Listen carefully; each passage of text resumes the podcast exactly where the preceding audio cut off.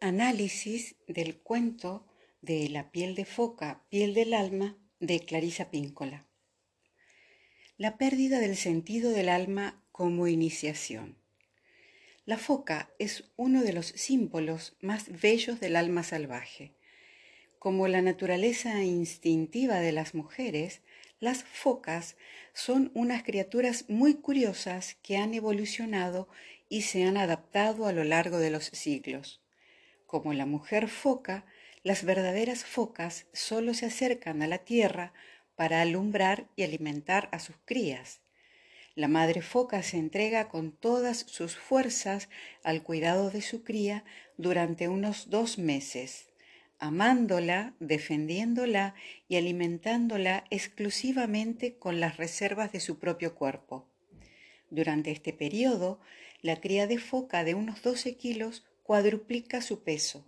Entonces la madre se adentra en el mar y la cría ya desarrollada inicia una vida independiente. Entre los grupos étnicos de todo el mundo, muchos de ellos pertenecientes a la región circumpolar y al África occidental, se dice que los seres humanos no están verdaderamente vivos hasta que el alma da a luz al espíritu, lo cuida amorosamente, lo alimenta y lo llena de fuerza. Al final se cree que el alma se retira a un hogar más lejano mientras el espíritu inicia su vida independientemente en el mundo. El símbolo de la foca como representación del alma es especialmente atractivo por cuanto las focas dan muestras de una docilidad y una accesibilidad bien conocidas por los que viven cerca de ellas. Las focas poseen cierto carácter perruno y son cariñosas por naturaleza. De ellas irradia una especie de pureza, pero también reacciona con rapidez, buscan refugio o atacan cuando se ven amenazadas. El alma también es así. Permanece en suspenso cerca de nosotras, alimenta el espíritu, no huye cuando percibe algo nuevo, insólito o difícil pero a veces, sobre todo cuando una foca no está acostumbrada a los seres humanos y permanece tendida en uno de aquellos estados de felicidad en que suelen sumirse las focas de vez en cuando, no se adelanta a los comportamientos humanos. Como la mujer foca del cuento y como las almas de las mujeres jóvenes y o inexpertas, no adivina las intenciones de los demás ni los posibles daños y es lo que siempre ocurre cuando alguien roba la piel de foca. Algunas personas lo califican del robo de su gran oportunidad en la vida, otras lo definen como un hurto de amor o de robo del propio espíritu y debilitación del sentido del yo. Otras lo describen como una distracción, una pausa, una interferencia o una interrupción de algo que es vital para ellas, su arte, su amor, su sueño, su esperanza, su creencia en la bondad, su desarrollo, su honor, sus esfuerzos. La mayoría de las veces este importante robo se produce en la persona desde su punto de menor visibilidad.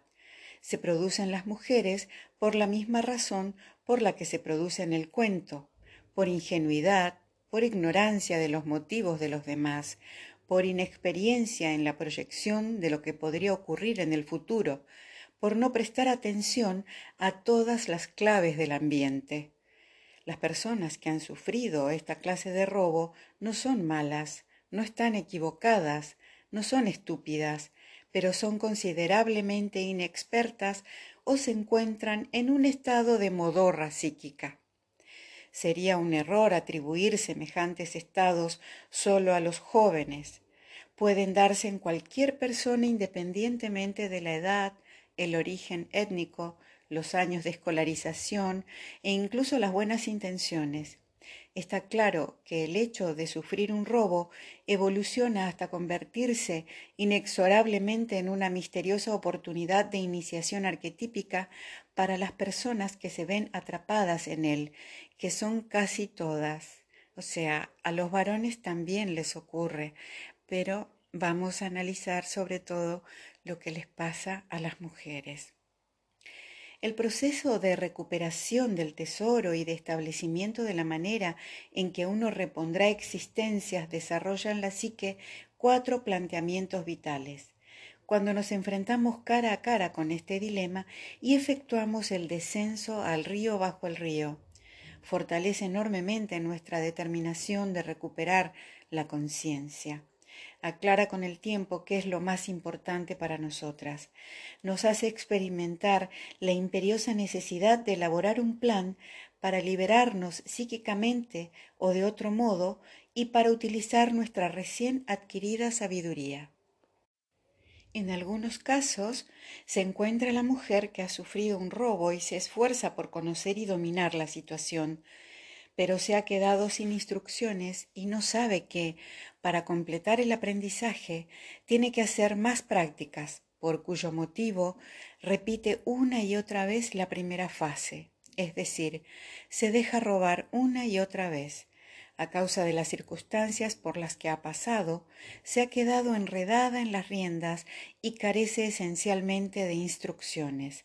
En lugar de descubrir las exigencias de un alma salvaje sana, se convierte en una víctima de una iniciación incompleta. Teniendo en cuenta que las líneas matrilineales de iniciación las mujeres mayores que enseñan a las más jóvenes ciertos hechos y procedimientos psíquicos de lo femenino salvaje, se han roto y fragmentado en muchas mujeres a lo largo de muchos años, es una suerte que las mujeres puedan aprender lo que necesitan gracias a la arqueología de los cuentos de hadas, lo que se deduce de estos modelos que entrañan un profundo significado y constituye un eco de las pautas innatas de los procesos psicológicos más integrales de las mujeres.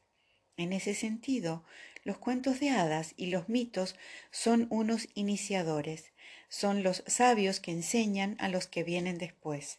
Por consiguiente, la dinámica de piel de foca, piel del alma, resulta especialmente útil para las mujeres no del todo iniciadas o medio iniciadas, conociendo todos los pasos que hay que dar para completar el cíclico regreso a casa, es posible desenredar, replantear y completar debidamente una iniciación defectuosa. Veamos qué instrucciones nos da este cuento. La pérdida de la piel. El desarrollo parte de la inconsciencia, pasa por distintas formas de engaño y desde éste llega al hallazgo del camino del poder y sobre todo de la profundidad. El tema de la fatídica captura que pone a prueba la conciencia y termina en un profundo conocimiento es constante en los cuentos de hadas protagonizados por mujeres. Tales cuentos contienen unas sólidas instrucciones para todas nosotras acerca de la conducta que deberemos observar en caso de que nos capturen y de lo que tendremos que hacer para huir del cautiverio y pasar a través del bosque como una loba con ojo agudo. Piel de foca, piel del alma, contiene un tema retrógrado. A veces estos cuentos se llaman relatos de retroceso en muchos cuentos de hadas un ser humano es objeto de un encantamiento y se convierte en animal, pero aquí ocurre lo contrario. Una criatura del reino animal es conducida a una vida humana. El relato nos ofrece una visión de la estructura de la psique femenina. La doncella foca, como la naturaleza salvaje de la psique femenina, es una combinación mística de un animal que al mismo tiempo es capaz de vivir ingeniosamente entre los seres humanos. La piel a que se refiere el cuento no es tanto un objeto cuanto la representación de un estado emocional y un estado del ser, uno que es cohesivo, espiritual y propio de la naturaleza salvaje femenina. Cuando una mujer se encuentra en este estado, se siente enteramente ella misma y englobada en su interior. No se siente fuera de él, preguntándose si obra bien, si se comporta bien, si piensa bien, aunque a veces pierde el contacto con este estado de encontrarse en su interior, el tiempo que previamente ha pasado allí la sostiene durante su actuación en el mundo. El periódico regreso al estado salvaje es el que repone las reservas psíquicas que necesita para sus proyectos, su familia, sus relaciones y su vida creativa en el mundo de arriba. Al final, cualquier mujer que permanezca demasiado tiempo alejada de su hogar espiritual se cansa, tal como debe ser. Entonces busca de nuevo su piel para recuperar el sentido del yo y del alma y restaurar su perspicaz y oceánica sabiduría. Este gran ciclo de ir y volver, ir y volver, posee en el interior de la naturaleza instintiva femenina un carácter reflejo y es innato en todas las mujeres a lo largo de toda la vida, desde la infancia, la adolescencia y la edad adulta pasando por el amor, la maternidad, el arte y la sabiduría, hasta llegar a la vejez y más allá de esta. Estas fases no tienen por qué ser necesariamente cronológicas, pues muchas veces las mujeres de mediana edad son unas recién nacidas, las ancianas son unas amantes apasionadas y las niñas pequeñas saben muchas cosas acerca de los encantamientos de las brujas. Una y otra vez perdemos esta sensación de encontrarnos por entero en nuestra piel por los motivos ya mencionados y también a causa de un prolongado cautiverio. Las que se esfuerzan demasiado y sin el menor descanso también corren peligro. La piel del alma se desvanece cuando no prestamos atención a lo que estamos haciendo y sobre todo a lo que ello nos cuesta. Perdemos la piel del alma cuando nos dejamos arrastrar demasiado por el ego, cuando somos demasiado exigentes y perfeccionistas, cuando nos dejamos martirizar innecesariamente, nos dejamos arrastrar por la ciega ambición, nos sentimos insatisfechas a causa de nuestro yo, de la familia, de la comunidad, la cultura, el mundo, y no decimos ni hacemos nada al respecto. Cuando fingimos ser una fuente inagotable para los demás o cuando no hacemos todo lo que podemos para ayudarnos. Hay tantas maneras de perder la piel del alma como mujeres hay en el mundo. El único medio de conservar esta esencial piel del alma consiste en mantener una exquisita conciencia de su valor y su utilidad. Pero, puesto que nadie puede mantener constantemente una profunda conciencia, nadie puede conservar por entero la piel del alma a cada momento del día y de la noche. Sin embargo, podemos cuidar de que nos la roben lo menos posible. Podemos desarrollar aquel ojo agudo que vigila las condiciones que nos rodean y defiende nuestro territorio psíquico. El cuento Piel de Foca, Piel del Alma gira, sin embargo, en torno a un ejemplo de lo que podríamos llamar un robo de especial gravedad. Este gran robo puede, mediante la conciencia, ser evitado en el futuro si prestamos atención a nuestros ciclos y a la llamada que nos invita a despedirnos y regresar a casa. Todas las criaturas de la tierra regresan a casa. Es curioso que hayamos creado santuarios de fauna salvaje para el ibis, el pelícano, el airón, el lobo, la grulla, el venado, el ratón, el alce y el oso, pero no para nosotros mismos en los lugares donde vivimos día tras día. Sabemos que la pérdida del hábitat es lo peor que le puede ocurrir a una criatura libre. Censuramos con vehemencia el hecho de que los territorios naturales de otras criaturas estén rodeados de ciudades, fincas, autopistas, ruido y otros elementos discordantes, como si nosotros no estuviéramos rodeados y afectados por las mismas cosas. Sabemos que para que las criaturas puedan seguir viviendo, es necesario que éstas tengan de vez en cuando un hogar en el que se sientan libres y protegidas. Tradicionalmente solemos compensar la pérdida de un hábitat más sereno tomándonos unas vacaciones que deberían ser un placer, solo que muchas veces no lo son.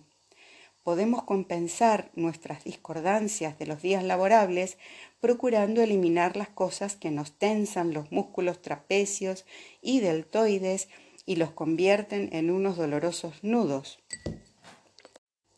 Todo eso está muy bien, pero para la psique del alma y del yo, las vacaciones no equivalen a un refugio.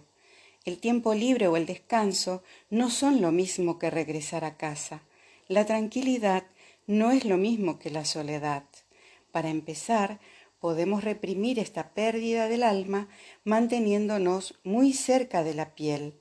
En las mujeres de talento, el robo de la piel del alma puede producirse por medio de relaciones con personas que tampoco están en las pieles que les corresponden y de otras relaciones decididamente peligrosas. Hace falta mucha fuerza de voluntad para superar estas relaciones, pero se puede hacer sobre todo si, como en el cuento, la mujer despierta a la voz que la llama a casa y le pide que regrese al yo esencial, donde su sabiduría inmediata está entera y accesible. A partir de ahí, una mujer puede decidir con más perspicacia lo que tiene que hacer y lo que quiere hacer. El grave robo de la piel del alma también se puede producir de una manera más sutil por medio del robo de los recursos y el tiempo de una mujer. El mundo se siente solo y necesita el consuelo de las caderas y los pechos de las mujeres, y lo pide con mil manos y millones de voces, nos hace señas, tira de nosotras y suplica nuestra atención. A veces parece que donde quiera que miremos hay alguien o algo del mundo que necesita, quiere y desea. Algunas personas, cuestiones y cosas del mundo son atrayentes y encantadoras, otras pueden ser exigentes y desagradables, y otras están tan conmovedoramente desválidas que en contra de nuestra voluntad nuestra empatía se desborda y la leche nos baja por el vientre. Pero a no ser que se trate de una cuestión de vida o muerte, tómatelo con calma, busca tiempo para ponerte el corsé de acero. Deja de detenerte a cada paso para ayudar a los demás. Dedícate a la tarea de regresar a casa. Sabemos que la piel se puede perder por culpa de un amor devastador y equivocado, pero también se puede perder con un amor profundo y acertado. El robo de la piel de nuestras almas no se debe exactamente a la adecuación o inadecuación de una persona o cosa, sino al coste que estas cosas tienen para nosotras. Es lo que nos cuesta en tiempo, energía, observación, atención, vigilancia, estímulo, instrucción, enseñanza, adiestramiento. Estos movimientos de la psique son como reintegros en efectivo de la caja de ahorros de la psique, pero no se trata de estos cuantiosos reintegros en efectivo en sí mismos, pues estos son una parte importante del toma y daca de la vida. La causa de la pérdida de la piel y del debilitamiento de nuestros más agudos instintos es el hecho de tener la cuenta al descubierto. La falta de nuevos depósitos de energía, conocimientos, reconocimiento, ideas y emoción es la causa de que una mujer se sienta morir psíquicamente. En el cuento, cuando la joven mujer foca pierde la piel, está entregada a una hermosa tarea, la tarea de la búsqueda de la libertad. Baila sin cesar y no presta atención a lo que ocurre a su alrededor.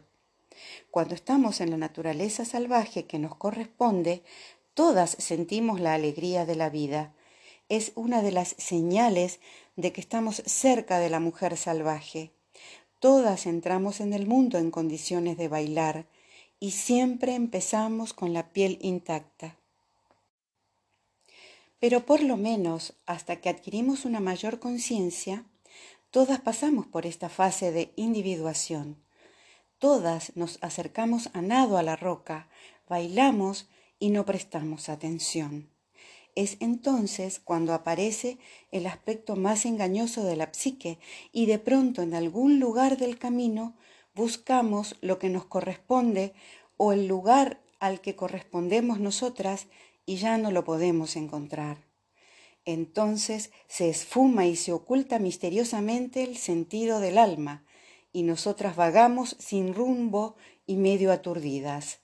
No es bueno tomar decisiones cuando estamos aturdidas, pero las tomamos.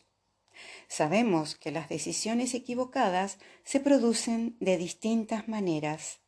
Una mujer se casa prematuramente, otra se queda prematuramente embarazada, otra se va con una pareja inadecuada, otra entrega su corazón a cambio de tener cosas, otra se deja seducir por toda una serie de ilusiones, otra por promesas, otra por demasiada bondad y escasez de alma, otra por exceso de ligereza y falta de robustez. Y en los casos en que la mujer va medio despellejada, ello no se debe necesariamente a que sus decisiones sean erróneas, sino más bien a que ha permanecido demasiado tiempo lejos de su hogar espiritual, se ha secado y no le sirve de nada a nadie, y tanto menos a sí misma. Hay cientos de maneras de perder la piel del alma. Si ahondamos en el símbolo del pellejo animal, descubrimos que en todos los animales, incluidos los seres humanos, la erección capilar, los pelos de punta, se produce como respuesta a lo que se ve y a lo que se siente. Los pelos erizados del pellejo envían un estremecimiento a través de la criatura y despiertan recelo, cautela y otras manifestaciones defensivas. La piel de foca es un símbolo del alma que no solo proporciona calor, sino que además nos ofrece a través de su visión un temprano sistema de alarma. En las culturas cazadoras, el pellejo equivale al alimento por tratarse del producto más importante para la supervivencia, se utiliza para hacer botas, forrar parcas, impermeabilizar las prendas y evitar que el hielo entre en contacto con la cara y las muñecas. El pellejo mantiene secos y a salvo a los niños pequeños, protege y calienta los vulnerables vientres, espaldas, pies, manos y cabeza de los seres humanos. Perder el pellejo es perder la protección, el calor, el precoz sistema de alarma, la vista instintiva. Psicológicamente, estar sin pellejo induce a una mujer a hacer lo que cree que debe hacer y no ya lo que sinceramente desea. La induce a seguir cualquier cosa o a cualquier persona que le parezca la más fuerte, tanto si le conviene como si no. Entonces salta mucho y mira poco, se muestra graciosa en lugar de incisiva, rechaza y aplaza las cosas entre risas, se abstiene de dar el siguiente paso, de hacer el necesario descenso y de permanecer allí abajo el tiempo suficiente como para que ocurra algo. Vemos, por tanto, que en un mundo que valora a las mujeres acosadas, que se entregan a incesantes actividades, el robo de la piel del alma es muy fácil, hasta el punto de que el primer robo suele producirse entre las edades de 7 y 18 años. Para entonces, casi todas las jóvenes ya han empezado a bailar en la roca del mar. Para entonces, casi todas ellas habrán buscado la piel del alma, pero no la habrán encontrado donde la dejaron. Y aunque en un principio tal cosa esté aparentemente destinada a favorecer el desarrollo de una estructura medial de la psique, es decir, la capacidad de aprender a vivir en el mundo espiritual y también en la realidad exterior, demasiado a menudo semejante finalidad no se cumple y tampoco se cumple el resto de la experiencia de la iniciación, por lo que la mujer vaga por la vida sin piel. Aunque hayamos intentado impedir el robo cosiendo prácticamente nuestra persona a la piel de nuestra alma, muy pocas mujeres alcanzan la mayoría de edad con algo más que unos pocos mechones del pellejo original intactos. apartamos a un lado nuestros pellejos mientras danzamos. Aprendemos a conocer el mundo, pero perdemos la piel. Descubrimos que sin la piel empezamos a marchitarnos lentamente, puesto que casi todas las mujeres han sido educadas de tal forma que puedan soportar estoicamente estas cosas tal como hicieron sus madres. Nadie se percata de que está produciéndose una muerte hasta que un día...